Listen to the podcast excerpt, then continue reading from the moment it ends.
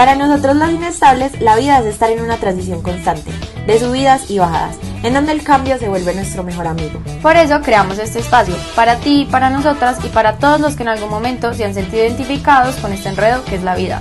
Somos Andra y Manu y te damos la bienvenida a nuestro podcast, en donde todos los martes vamos a aprender a afrontar y sobrellevar la inestabilidad juntos. Estamos muy felices de tenerte acá y esperamos que te guste.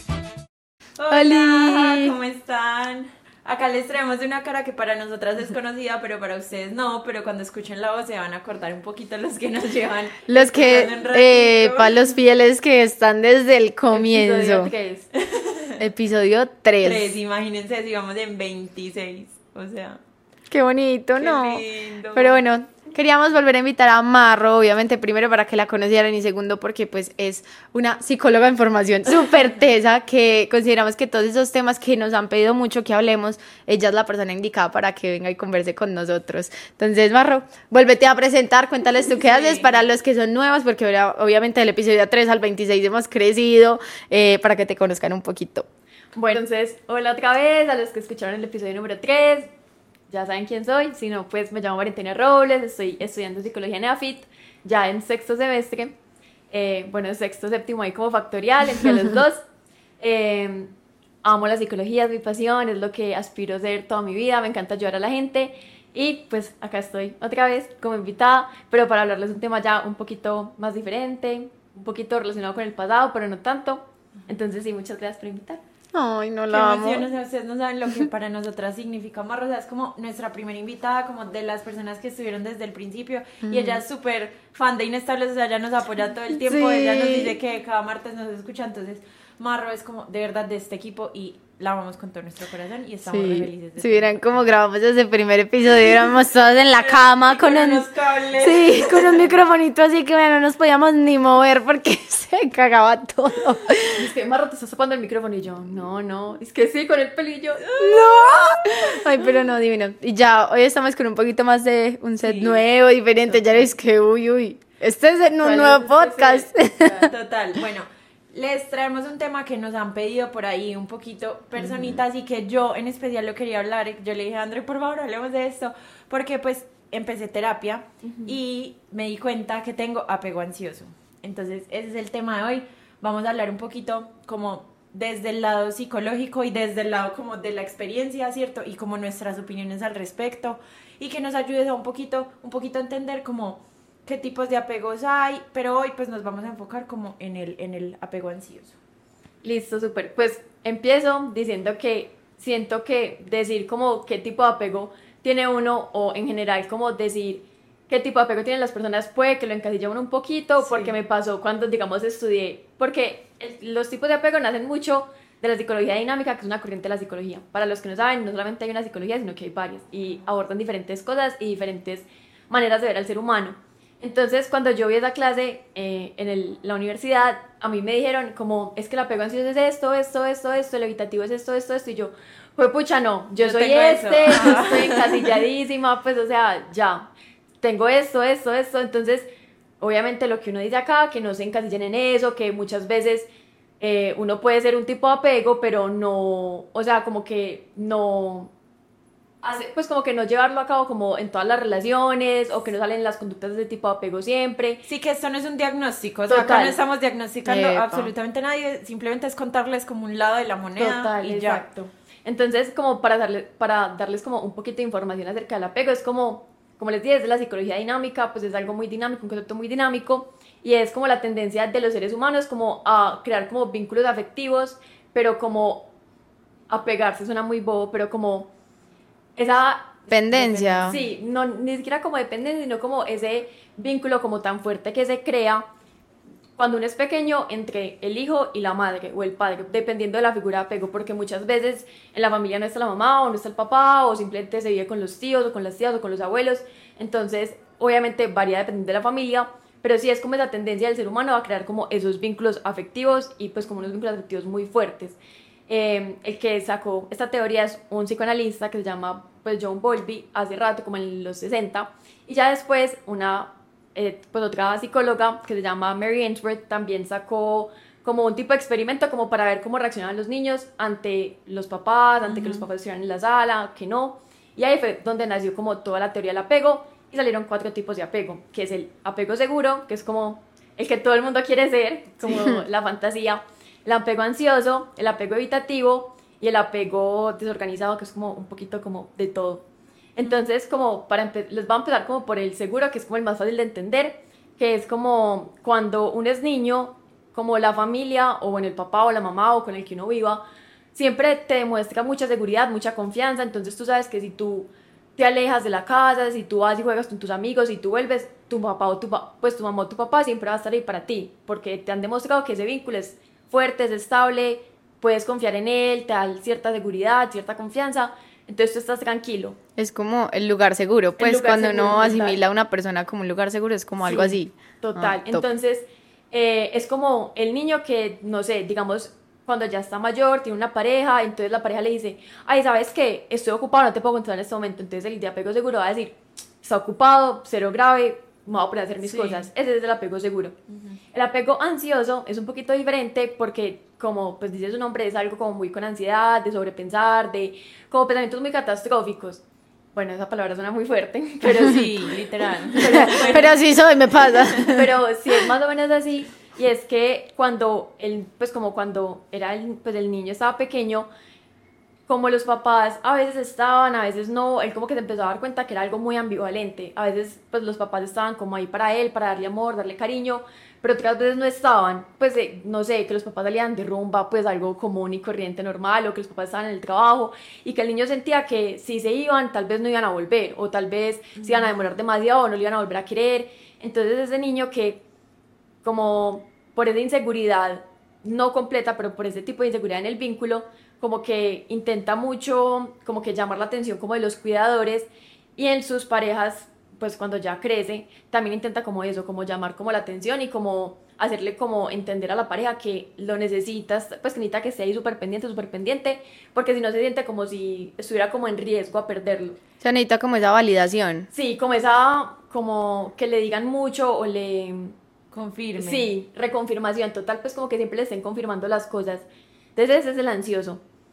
Ya, bueno, entonces por ejemplo un tipo de ansioso sería como, ay no, pues linda, hoy no puedo salir, tengo que trabajar, lo que sea. Entonces el ansioso va a ser, pero es que no va a salir conmigo porque no me quiere. Es que no, es que de mamá. le habré dicho mal y uno empieza a mirar el chat, ¿cómo será que le dije algo malo? ¿Será que le dije algo malo? ¿Será que entonces va a salir con los amigos y no me quiere más? Y, o está ¿Será que le doy pena? Bueno, entonces es como puro eso, como no, se va a cansar de mí, o ya no me quiere, o quiere terminar, o no, es que ese man está en la casa pensando cómo me va a terminar, o que me va a decir como para echarme. Entonces es como muy como esos pensamientos que uno sobrepiensa demasiado y termina haciendo como cosas casi pues como malas, sí. O bueno, con connotación negativa el apego evitativo son como los típicos, bueno, cuando estaban pequeños eran como los que ya llegan a un punto extremo donde ya le piden demasiado a la mamá, como, no sé, estaban jugando y la mamá se va y no le para bolas, no juega con él, entonces él llora y llora y llora y llora y llora y la mamá nunca vuelve a, a darle como el amor o a cargarlo, a decirle, ay no, ven, yo juego contigo. Entonces como ya llega como a cierto límite o cierto extremo de que ya llora demasiado y muestra demasiadas emociones y no ve como respuesta por parte de la mamá o el papá, pues el cuidador, dice, ¿saben qué? Entonces yo estoy bien solo. Pues no necesito ni a mi mamá, ni a mi papá, ni a mi tía, ni a mi abuelo, ni a mi hermana, ni a, ni a nadie. Yo mismo puedo darme las cosas, entonces como no necesito a nadie, entonces tengo también miedo a darle partes de mí a alguien porque me va, me va a hacer daño, como me hizo daño mi mamá cuando no me jugó o no estuvo conmigo o no me demostró esa seguridad como en el vínculo. Entonces son como esos cuando ya crecen en las relaciones que son como, como con miedo a comprometerse. Pues como típico fuckboy que es como... como por encimita lo, pues como, sí, lo carnal, pues es como lo, sí, lo rico y ya, pero cuando se viene como a comprometerse y a tener algo serio, algo que, pues como que tiene que ser como con... Con un vínculo sí, como vínculos, sentimientos, emociones. Que tenga que abrirse. Ahí es como, no, fue pucha, no. Pues y sale corriendo, ¿sí me entiendes? Como, no, yo no estoy listo para esto. mucho eso. Sí, total. Como el típico, no eres tú, soy yo, no estoy listo para una relación. Sí. Tipo eso. Y ya el desorganizado es como... Todo. Un poquito como... de un poquito como de ansioso, pues ansioso evitativo más o menos, que es también cuando era pequeño, la mamá le daba, o el papá o el cuidador, el que sea, le daba como muchas señales muy ambiguas. Pues, por ejemplo, Eso es muy común como en los casos de abuso, pues como en los casos de abuso infantil o algo así, o pues que les pegaban muy fuerte a los niños. Entonces, claro, les dicen como los castigan o les pegan y ya después les dicen, pero sabes qué es que yo te castigo es porque te amo, entonces eso le da como una señal muy ambigua al niño, muy ambivalente. De que es lo malo y que es lo bueno. Exacto, entonces como dice como es que él me ama, pero me ama, pero me hace pues me hace sufrir, me hace pasar dolor, entonces es como ansioso porque siente que va a perder el vínculo, que no, lo castigan, lo abusan, bla, bla. Pero también es evitativo porque entonces dice, yo no quiero que me hagan daño, entonces pues mejor. Entonces es algo como más complicadito. Y ese, pues, en, en, en, el futuro, la verdad nunca me ha tocado ver como alguien desorganizado, pero supongo que es como una mezclita como de los dos, pues, de evitativo y ansioso. ¿Sabes que me parece muy teso? Que uno jura que eso es ahorita, que hay que porque conseguí novia y me enamoré. Parte eso viene, todo lo que mencionaste es de la infancia, o sea, desde cuando uno era niño, o sea, como la connotación que tiene como el ambiente y, y la relación con los papás que uno tenga, como que te descifra a mí me todo. hasta ganas de llorar, porque cuando yo estaba, pues como sentada ahí con la psicóloga al frente, ella me decía, mira, tienes apego ansioso, no sé de dónde viene porque apenas está como conociéndome. Entonces no sé de dónde viene, pero puede ser porque le tienes miedo al abandono, porque cuando eras chiquita, pues ella me hizo como una analogía súper bacana, que yo, por ejemplo, la uso, pues ya que vamos a hablar como de apego ansioso y nos vamos a centrar en ese, es como si tú tuvieras una llave para entrar a tu casa, que tu casa representa comodidad, que representa pues como seguridad, protección, y a veces te abre la casa y a veces no. Entonces tú llegas y te abrió, listo, me abrió ya, todo está tranquilo, todo está seguro, estoy bien.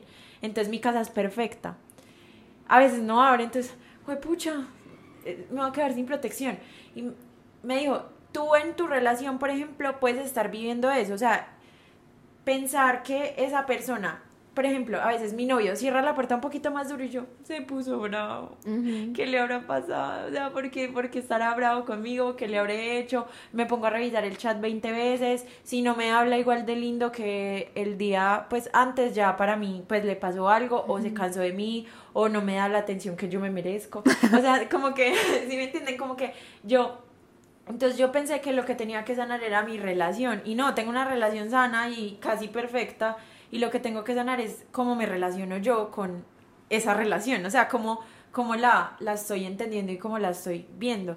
Lo que yo te quiero preguntar antes de empezar es eso, ¿tiene solución? O sea, uno se puede sanar de eso, porque eso es algo que yo he vivido toda mi vida, yo me empecé a hacer como un retroceso de mi vida, de cómo me relaciono yo y yo no sé si tenga algo que ver, pero por ejemplo, mi abandono fue con mi papá. Y no fue un abandono que se fue y ya no lo conozco, fue un abandono de estoy, pero no estoy. Estoy a mi manera, pero no estoy a la que tú quieres. Estoy, pero a veces no estoy, ¿cierto? Entonces, como que yo tuve mucha incertidumbre chiquita y crecí como con ese miedo al abandono, pero solo por parte de los hombres. O sea, yo tengo una amistad con Andrea, a mí, yo nunca siento esa ansiedad que me da con mi novio, por ejemplo. Nunca. Es normal. Pues, o sea, yo quiero saber cómo eso sí es normal porque viene de papá, o sea. Es que yo siento que muchas veces, cuando yo no estudiaba psicología, yo decía, pues las relaciones, eso simplemente es estar ahí para el otro, sí, te amo, bla, bla, ya. Salir, besar. Salir, pues, Total, todo súper fácil. Pero cuando empecé a estudiar psicología y sobre todo esta materia que es psicología dinámica, de verdad, como que yo dije, pucha, es que criar a un niño es demasiado difícil. Pues yo me ponía a pensar y yo decía, pues yo que quiero tener tres hijos, por ejemplo. Uno se los puede cagar en Pues, cualquier segundo.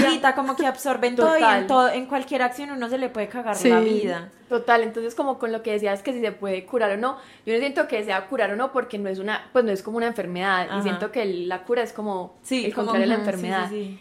Eh, yo siento que es algo que uno tiene como resignificar, ¿sí me entiendes? Porque eso es como un significante que uno se le queda en la cabecita, que es como el hombre me va a hacer daño, el hombre está pues como es más propenso a que me abandone, ¿sí me entiendes? Entonces es como resignificar como esos significantes, sin ser redundante, que uno tiene como en la, pues en la cabeza o esos modelos representacionales que uno tiene para ya poder como volver a tener como una relación no sana, sino como una relación como más estable, como con el género, digamos, masculino en tu caso. A mí, eso, lo que acabas de decir tiene todo el sentido del mundo porque desde que yo me di cuenta de eso, pues obviamente no tengo todavía las herramientas como para sobrellevarlo o enfrentarlo, pero sí lo hago consciente. Entonces, por ejemplo, me empieza a dar esa ansiedad y yo digo, ¿será apego ansioso? Pues será que en serio está bravo conmigo. Siento como que ya tengo ahí la opción de, marica, ¿será que estoy loca?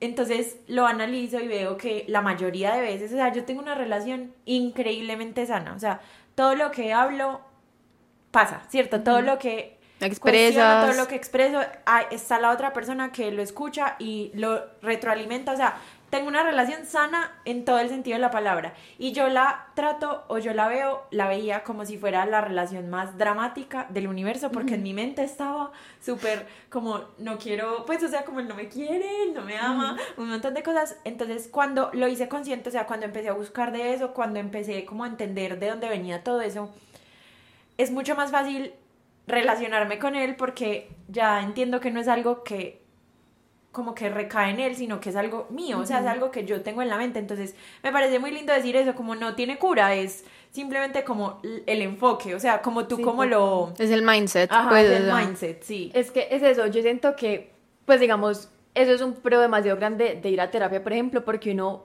como yo decía, pues digamos, yo antes de estudiar psicología no tenía ni idea de eso, o mucha gente no tiene ni idea de, de estas cosas como de apego, entonces cuando uno va y uno sabe, pues puede ser jugar en contra o a favor, en que uno sepa que uno tiene cierto tipo de apego y uno como que se apegue mucho, como a esa, yo tengo esto, esto, esto, entonces como que me rayo con eso, o usarlo de otra manera como una estrategia o una herramienta como para ayudarlo a uno. Y es, sabes que sí, puede que tenga esto y ya cuando me pase algo yo voy a decir, será que es como ese fantasmita del apego que me está diciendo, no, es que no, está bravo, no me quiere, me va a dejar, bla, bla, bla, o será que de verdad está bravo y es, ¿sí me Entonces como que identificar eso me parece demasiado bueno, me parece brutal porque el primer paso como a la solución yo siento que es identificarlo como propio, pues y no satanizarlo, no es como, pucha, yo tengo apego ansioso porque me pasó, yo digamos decía, no, yo tengo apego ansioso, me voy a morir, cuando vi esa clase yo decía, no, pues ya. Hasta aquí llegué yo. Relaciones fallidas de ahora en adelante, pero ya después como que uno empieza como a decir como, pues es que si tengo apego ansioso, apego seguro, este o este o este,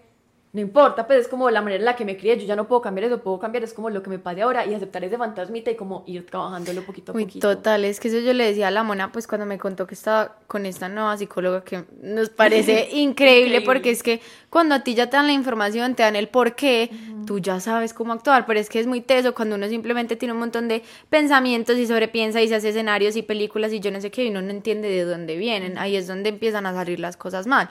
Pero si uno como que toma conciencia, se hace responsable de eso, de entender por qué, de consultar, de ir a terapia, de lo que sea, como que ya es mucho más fácil cogerle el rumbo y las riendas como a mis pensamientos y a mis relaciones. Entonces, como que si ustedes en algún momento se están sintiendo con alguno de los síntomas, no sé si se pueden decir así, o acciones eh, que ya estamos mencionando acá, como que échenle cabeza un ratico, pues, y vean como no sé, ir de pronto a terapia como todas las soluciones que te puede brindar y todas esas respuestas que ni siquiera sabías que estabas buscando, porque ese no era el tema principal, digamos, por el que uno puede ir, pero a medida que uno se va haciendo como esas preguntitas, ese estudio de, hmm, yo por qué sería así, salen un montón de cosas a la luz. Pues y también como no tomar como que entonces tengo, o sea, porque yo siento que mucha gente dice como ir a terapia súper mal, pues como terapia, connotación negativa de que uno está loco y que uno está enfermo, lo que sea.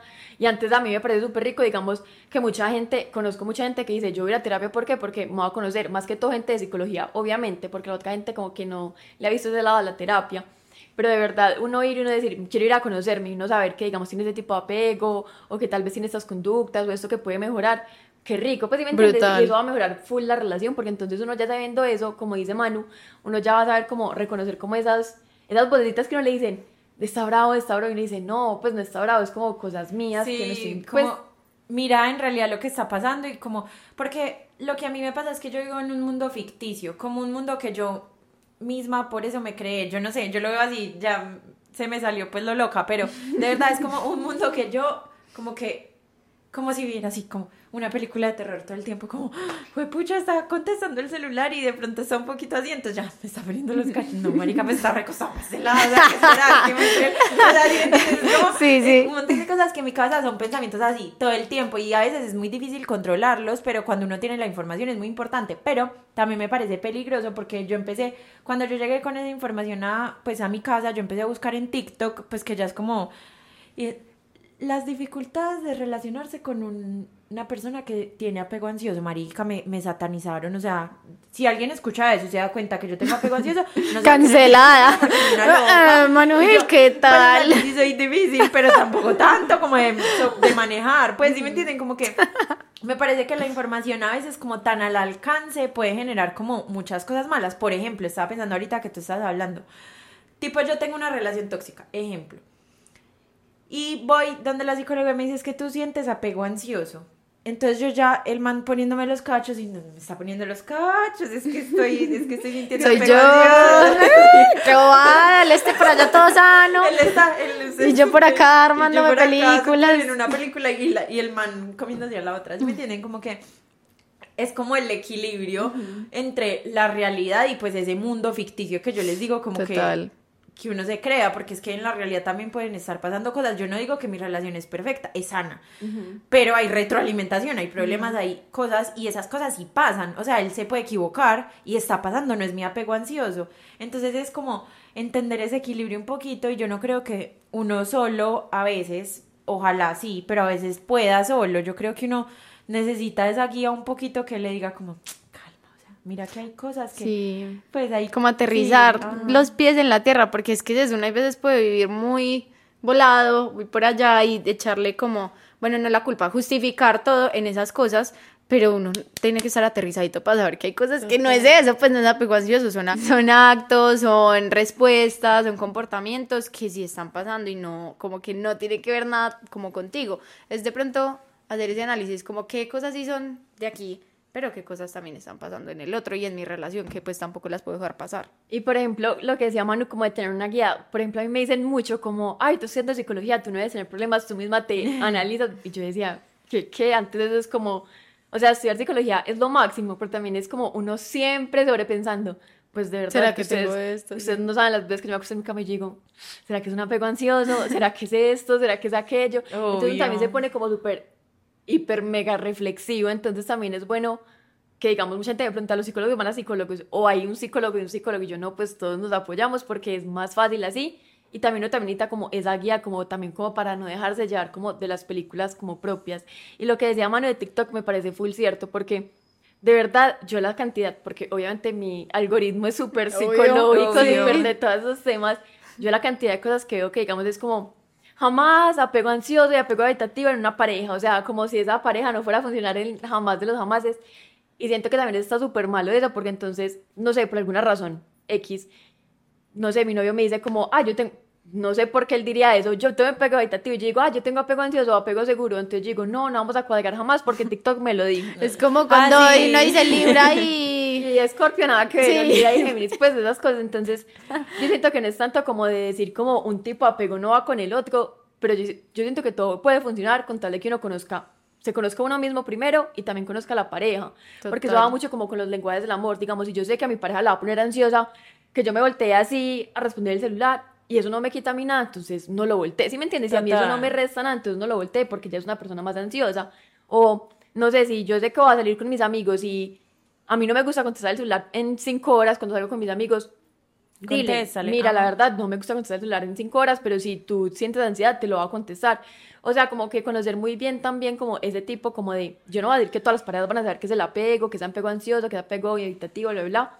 Pero sí saber como esas cositas que como que hacen que la pareja como que explote o como que se desate como cierto tipo como de ansiedad o malestar o eso también como para conocerse. Y conocerse obviamente uno mismo porque si uno cuenta como con sus propios recursos, pues eso ya lo stop. Digamos a mí, mi psicóloga me dice mucho esta analogía y me gusta mucho, que es, primero, que uno saber que las relaciones también son finitas, ¿sí me entiendes? Que es más sano saber que una relación se va a acabar, no es malo, o sea, uno decir como, pues si se acaba está bien y si no se acaba está, pues, y si no se acaba también está bien, porque si uno sabe que la relación se va a acabar en cierto punto, así sea o no sea cierto, uno también cuenta como con esas herramientas porque uno dice, si se acaba, yo también soy capaz de afrontarlo, así sea apego ansioso, apego evitativo, apego seguro, apego lo que sea, uno sabe que cuenta como con esas herramientas como para decir, si se acaba, sigo adelante y listo. Y la analogía que les estaba hablando, que me desvié un poquito porque me encarreté con eso, fue que ella me habla mucho como de que hay una piscina y digamos una persona digamos que es dependiente, una persona que digamos es como más apego ansioso y desarrolla como cierta dependencia a la pareja, si está digamos en una piscina y la piscina no ve el fondo y ve que ahí está la pareja, entonces va a decir, ah, no, yo puedo nadar porque ahí está mi pareja. Pero aquí uno también tiene que saber nadar si, digamos, la pareja no está. Entonces, si, digamos, yo veo el fondo de la piscina y mi pareja no está allí, digo, pero yo también soy capaz de tocar el fondo y no ahogarme. ¿Sí me entiendes? No necesito que alguien me esté mirando, sea mi pareja, sea mis papás, sea mi amiga, como para yo saber que voy a estar bien. Entonces, es eso, como también mucho como de autoconocimiento, de saber qué está bien con uno, qué no está bien con uno, saber si les parece útil saber cómo su tipo de apego o no, como para saber que si están en esa piscina y no hay nadie al lado, también son capaces como de nadar por sí solos y no ahogarse. Uf, no, amé. Pues, o sea, que impacta, me pareció tan, pero de verdad tan importante lo que tú acabas de decir, o sea, sobre todo lo de conocerse uno mismo. Porque yo puedo conocer a mi pareja de pies a cabeza, todos los gustos que no, qué tal, pero si yo no me conozco a mí, como que se van a armar un montón de inconvenientes, puede que en la relación, o solo como conmigo misma, y yo nunca voy a saber cómo, qué está pasando, pues para saber cómo solucionarlo. Para mí la información como de uno mismo me parece esencial, o sea, eso como que te define el rumbo y como que te pone bien paradito para tú ir manejando como tu vida, pues si digamos... Algo así pensamos cuando creábamos como inestables, es que, pucha, la vida, las relaciones, todo va a ser así, o sea, eso nunca va a estar bonito, constante, derecho, no, fue pucha, entonces, ¿cómo vamos a hacer para cuando empiezan esos picos, esas subidas, esas bajadas, cómo solucionarlos.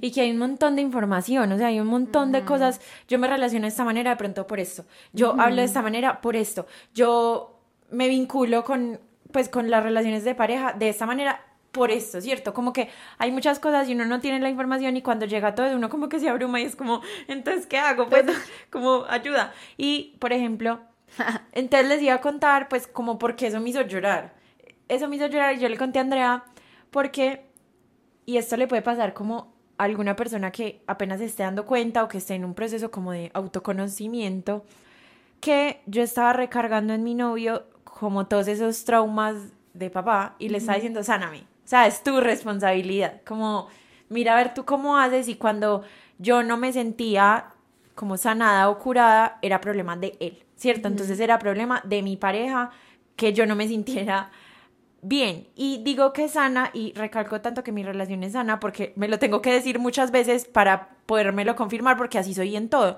Ustedes no saben yo cuántas veces le pregunto a Co en el día si está bravo conmigo. Si está, si todavía me ama igual, si quiere terminar, si de pronto le pasó algo. Y yo sé que para esa persona puede ser mamoncísimo. Es como, marica, que sí te amo. Muchas veces sí te amo. Pero lo hace con tanto amor y me responde como con tanto, con tanta paciencia, y habla las cosas las 500 veces que yo las tenga que hablar y vuelve y me repite, te amo, estoy enamorado de ti, no estoy bravo, estamos en una relación sana y yo estoy para ti. O sea, ya. Entonces es como, otra vez vuelvo. Y a los cinco minutos, pero estás bravo. o digo, ¿cómo es que se me olvidó una cosita? Perdón. Pero pues es como un proceso. Obviamente yo voy a ir mermándolo mucho más porque hay pensamientos que yo voy a entender qué es eso y que no lo tengo que molestar tanto. Pero él tiene la paciencia suficiente como para aguantar todo eso y por eso me parece importante el equilibrio, lo que les decía ahorita. Porque si una persona está al lado, ay, ya, pues cansón, o sea, que no me pregunte, también pregúntate si es el momento de relacionarte con alguien o si es la persona, ¿cierto?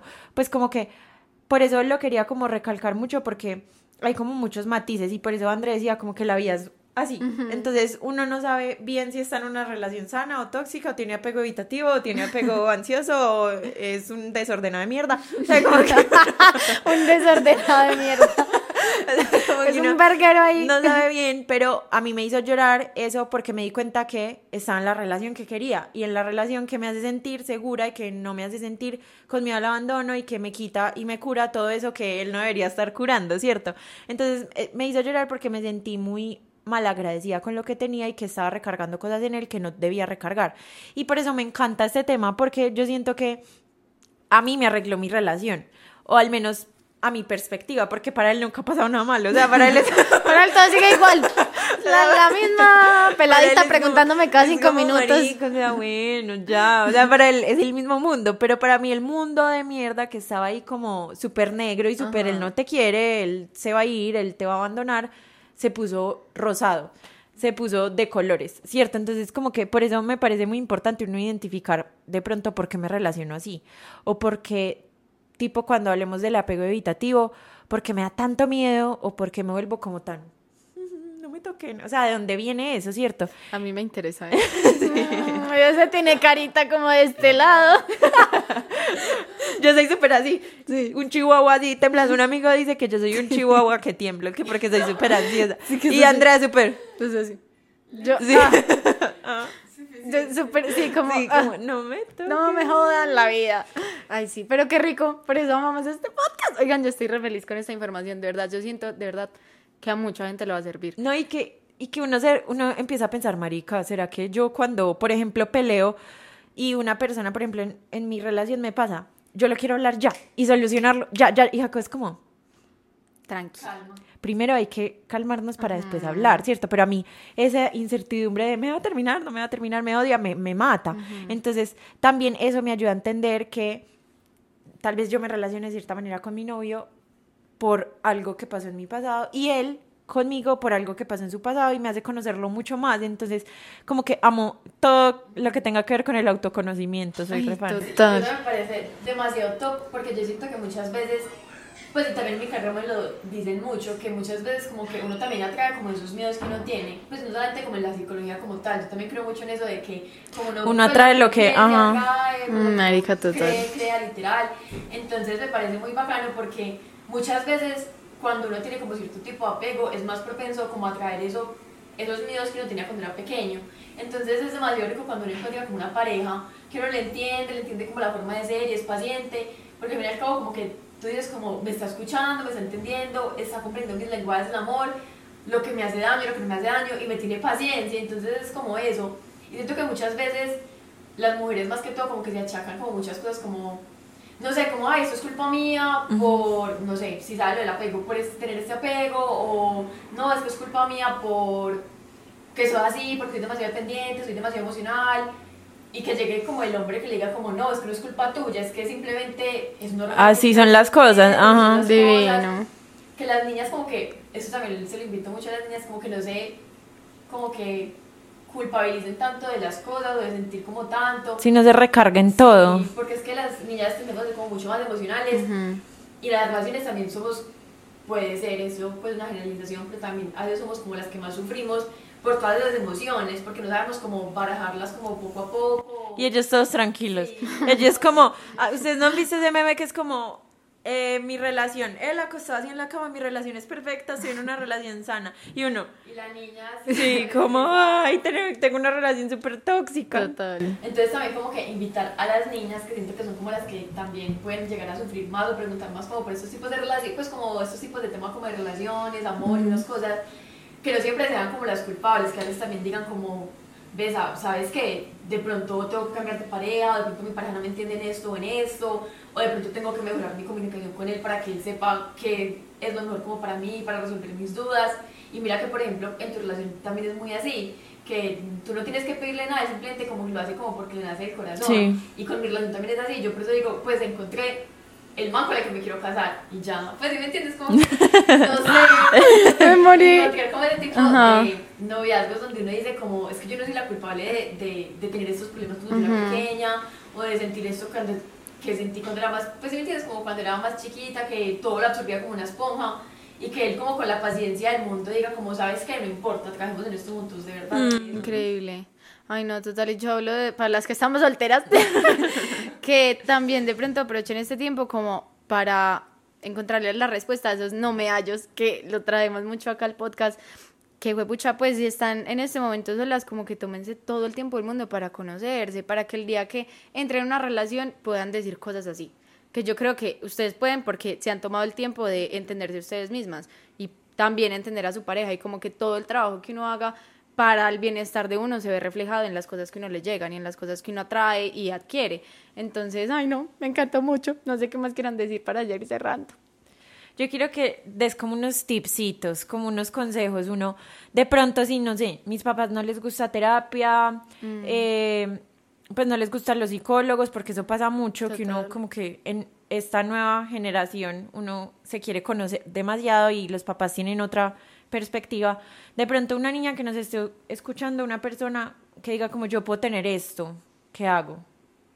Bueno, no sé, yo siento que, pues, primero, lo que no recomiendo es que entonces no se meta a TikTok y vea todo Ah, sí, de todo total. y diga, no, tengo esto, tengo esto, esto, esto. Eso no me parece como muy sano porque siento que en esta generación muchas niñas o niños o el que sea tiende a hacer mucho eso, pues como que siente que TikTok es la palabra de Dios. Oigan, perdónenos, tuvimos un problema con el audio, pero Se nos igual así descargó el todo. computador, el audio de Marro estaba ahí, perdón, entonces va a sonar como un momentico, pues ya se seguro lo escucharon, qué Sí, hueva, pero pues viene porque se nos dañó, pero ya volvemos al audio normal, perdón.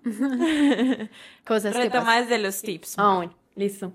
Entonces, el primer tip que, o sea, es algo que no recomiendo es como meterse a TikTok y entonces ponerse a buscar después de este capítulo todos los tipos de apego y ver qué tipo de apego soy yo, bla, bla, bla. Porque muchas veces como tenemos tanta información y no tenemos como la, pues como algo confiable como de un terapeuta, de un psicólogo y lo que sea, entonces es mejor como hacerle caso omiso a eso porque entonces le empieza como a rayar solo. Pues no es como, no, yo vi en TikTok que esto y esto y esto era apego ansioso, entonces yo soy apego ansioso, entonces ya, se me cagó la vida. Entonces como que no. Recurrir al diagnóstico, ese es uno. El segundo es también muchas veces algo que yo siento que le sirve mucho a todo el mundo, a mí me ha servido, a amigas mías les ha servido, es cuando estén como en esos momentos como de como de desconsuelo o malestar o estrés y ustedes digan como, ve, ¿será que tengo apego ansioso por lo que dijeron en Inestables? Piensen también como en, como si fueran una amiga ustedes, pues entiendes, como si ustedes le estuvieran hablando a una amiga. Ve, yo que le diría a, digamos, a Manu Gil o a André Naranjo, si se estuviera sintiendo así porque el novio medio volteó el celular, yo le diría, ay, sabes que es una bobada, obviamente no pasó nada. Entonces como que ponerse en los zapatos del otro o como si le estuviera dando un consejo al otro, eso ayuda exagerado, pues a mí me ayuda exagerado. Qué bueno. Otra, Sí, otra opción es como ponerse, todas estas técnicas no son de la dinámica, sino que es de otra corriente que se llama psicología cognitiva, pero también sirven mucho. Y es eh, también, por ejemplo, no sé, en vez de cambiar como, ¿qué tal si, no sé, qué tal si me voy a quedar soltera por el resto de mi vida? Pues, o qué tal si no voy a conseguir a alguien que me quiera, o qué tal si mi próximo novio tiene apego evitativo y no me demuestra amor, pues, no sé, ya cuando uno es demasiado pesimista o algo así, uno decir como, ¿y qué tal si esto me sale? ¿O qué tal si consigo el amor de mi vida mañana? ¿Sí, sí me entiendes? Como que también, como que cambiar los negativos por positivos, porque algo que yo aprendí demasiado valioso es que el cerebro como que no sabe tú con qué intención estás diciendo las cosas, entonces tú puedes decir en este momento con tus amigos, oh puta, es que yo soy una fea, asquerosa, horrible, pero el cerebro, el cerebro no entiende que tú estás diciendo eso porque estás con tus amigos, el cerebro simplemente procesa lo que le estás diciendo, entonces si tú todo el día vas a decir, ¿qué tal si pasa esto? ¿O ¿Qué tal si está poniendo cachos? ¿O qué tal si esto? Él no va a entender que tú estás como en un momento de frustración, simplemente como que va a procesar lo que le estás diciendo. Entonces tener mucho cuidado como con lo que uno se dice y como le digo mucho a mis amigas, como, como uno se trata a uno mismo, las palabras que uno se dice a diario. Pues sí, sí, como más que todo eso. Y también, consejo básico, la comunicación con la pareja, y más allá de la comunicación, la comprensión, porque yo soy, pues dicen mucho, es que la comunicación es la base de todo, la base de cualquier relación, amistad, pareja, papás, mamás, lo que sea, pero es la comprensión. Si yo hablo y yo digo cosas y no me entienden o no quieren entenderme, entonces, ¿para qué las voy a decir? Si yo tengo una pareja y yo le digo, es que no me gusta esto, esto, esto, y él me dice, ay, ¿sabes que Es que tú eres la loca, entonces yo, ¿para qué? Si me entiendes, la comunicación no es nada, la comprensión lo es, que él me diga, ve, mira, ¿y por qué te choca esto? ¿O qué? ¿Por qué te sentir ansiosa de esto o esto? ¿O por qué te da miedo comprometerte si es un apego evitativo o algo así? Entonces es más como la comprensión, sea, y también no solamente los apegos como que se ven reflejados en las relaciones, aunque más que todo sí, pero digamos que un amigo no, no le conteste, una amiga no le invite a uno a algo o algo así, uno dice, no, es que no me invitó porque me odia, o pucha, me odia, me odia, me odia. Entonces también como que aplicar como que todos estos tips de verle como el otro lado de la moneda o distraerse también ayuda mucho eh, para también las amistades, porque también eso puede funcionar como en ese tipo de relaciones también. Total, Total, No, amamos increíble. mucho. Marro, sí, mil gracias, de verdad, o sea, por todo, por estar desde el principio, por venir acá y compartirnos toda esta información que sé que es demasiado valiosa, o sea, hasta yo estoy como, que acabo de recibir, o sea, era todo lo que como- necesitaba en mi vida. Increíble, entonces agradecerte, de verdad que amé este episodio, yo creo que ha sido de mis favoritos. Sí, total. O sea, si no es mi top 1, te lo juro. Que está en el top Sí, 3 en el top mínimo, 3, sí. de verdad que lo amé demasiado, Marro, de verdad, gracias por siempre estar como súper dispuesta. Uno le escribe y es de una sí. O Oh, sea, sí. sí, o sea, de verdad, Es gracias como por... sí, todas las otras veces sí. Pues sí, Total. y como que eso muestra mucho lo que tú eres, que siempre estás dispuesta a ayudar, porque esto es una ayuda, o sea, esto es una ayuda a la persona que nos está escuchando, si le sirve o no, ¿cierto? O como información genérica, esto es mucho más como retroalimentable que TikTok, porque es que como que en TikTok hay mucha información, Sí, como así. total. Entonces, me parece súper sano como hablarlo acá y me parece muy lindo la forma en la que como que tú lo, lo entregas. Entonces, mil gracias por compartir con nosotras y como por enseñarles tanto a las personas que nos escuchan. Y en serio, eres súper bienvenida y estén atentos para parte 2, 3 y todos los eh, o sea, apegos. La, la van a ver un Sí. buen tiempito por acá. Pero bueno, cuéntanos qué emoji te gustaría que dejaran. A ver, mm, ¿Qué un corazoncito, pero el corazoncito que tiene como las... La bendita. Sí, la bendita. La bendita, me me parece muy tierno. Sí. Divino, me listo. Si llegaron hasta este punto, ojalá sí, porque qué hijo de madre episodio. Comenten ese corazoncito en nuestro último post o si lo están viendo de YouTube, coméntenlo acá abajo, que igual siempre les respondemos y les damos like. Y ya, mil gracias a ustedes por invitarme. Y también, algo extra, es escuchen muchos podcasts porque eso también es como terapia gratis. Pues a mí me parece que escuchar un podcast es total, como mera total. terapia. Pues digamos, inestable, se regalan dudas, todo tipo de podcast y episodios. Sí. Uno es como, veo, pucha, como que pensar, o sea, darte cuenta que alguien más piensa como uno, uno es que ya, vida Total, resuelta. yo, yo fui a la psicóloga con un montón de episodios y cosas de podcast que escucho y yo como, puede que tenga esto y esto y ella sí sirve demasiado como toda esa información y escuchar estas cosas como ayuda mucho. Entonces, mil gracias a todos por llegar hasta acá. Los queremos un montón y nos vemos el otro martes. Chao. Chao.